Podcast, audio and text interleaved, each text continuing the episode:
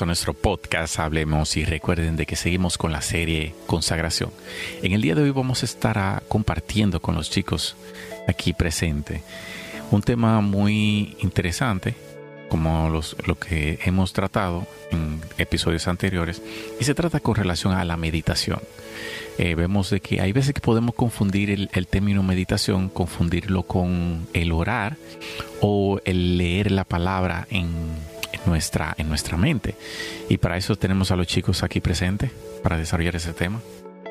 Bueno, la meditación es algo que todo creyente debería ah, practicar, eh, debería por lo menos hacer, porque claro está, eh, orar es hablar con Dios y a veces, eh, lamentablemente nosotros pasamos mucho más tiempos hablando que en, dejar de, en dejar de que Dios sea el que hable con nosotros. Entonces, en la meditación es, es donde nosotros hacemos lo, inverso. Nosotros guardamos silencio, eh, agarramos un versículo bíblico, un versículo bíblico y, pensamos en esto, enfocados solamente en eso, guardando silencio, en dejar que sea el Señor que, que hable en nuestras vidas.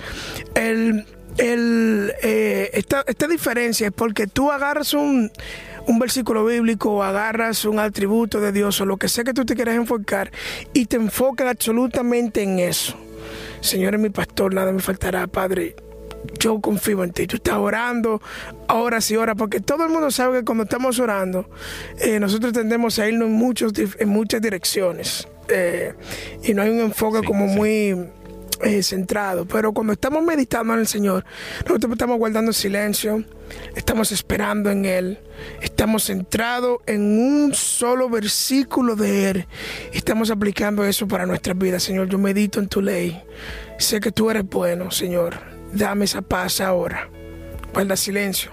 No escuchas nada. Señor, dame tu paz. Tú eres bueno. Es, un momento de tranquilidad.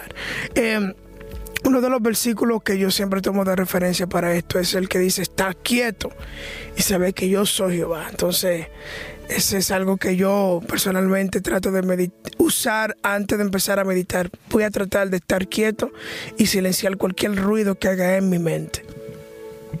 Así es, muchas veces confundimos eh, o creemos que la meditación es meramente una práctica esotérica, eh, de brujería, una práctica que hacen eh, personas que, solamente las personas que están en sectas eh, extrañas, heréticas. Sí. Y, relacionamos eso con, prácticas mundanas, eh, satánicas. Pero realmente el meditar es simplemente reflexionar. Es tú hacer una introspección de tu vida.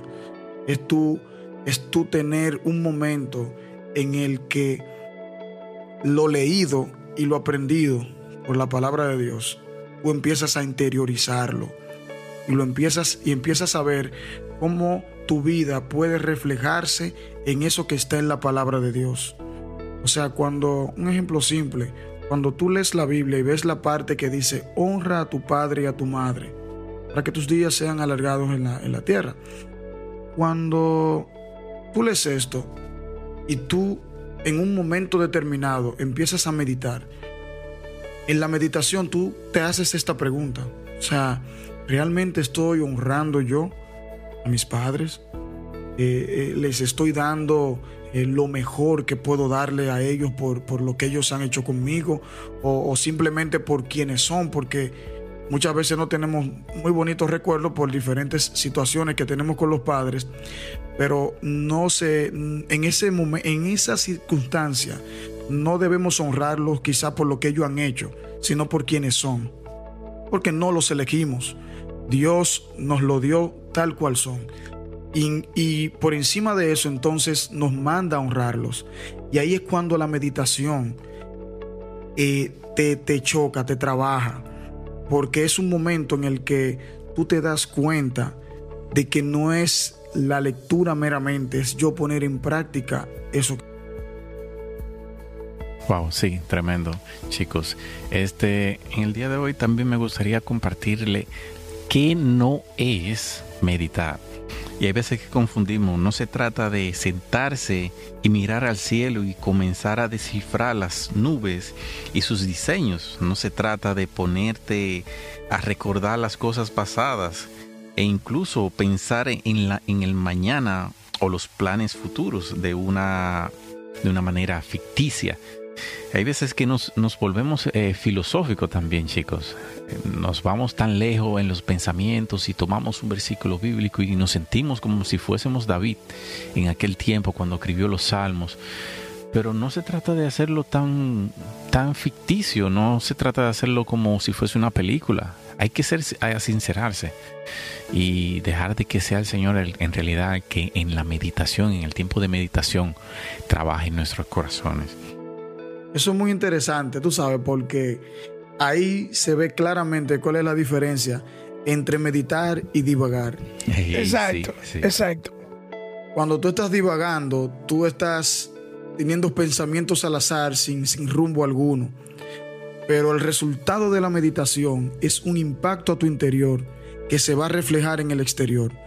En eso se basa la meditación, es en transformarte por medio de la palabra de Dios, de tal forma que tú tengas un encuentro, un encuentro personal con esa palabra tan poderosa que te acaba de impactar y eso te inyecte eh, eh, eh, ese poder, esa autoridad, ese, ese deseo de tú rendir tu voluntad a la voluntad de Dios. Y, ese, y es hacer un análisis Literalmente hacer un análisis. Es como cuando eh, los doctores eh, hacen trabajo de laboratorio, que te miran en la sangre a ver cómo están tus tu glóbulos, tu BMI para colesterol. Andan buscando a ver qué hay. Entonces, eso es, nosotros también tenemos que hacer ese, ese autoanálisis.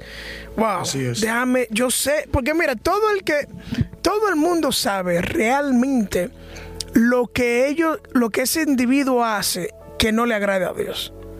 Que tú no tienes, no hay que dejar de que el Espíritu Santo que diga que se lo revele. Uno, uno sabe lo que uno hace que no de agrado al Señor. Entonces, en la meditación, uno puede, uno puede hacer ese análisis. Mira, yo estoy haciendo eso que yo sé que estoy mal.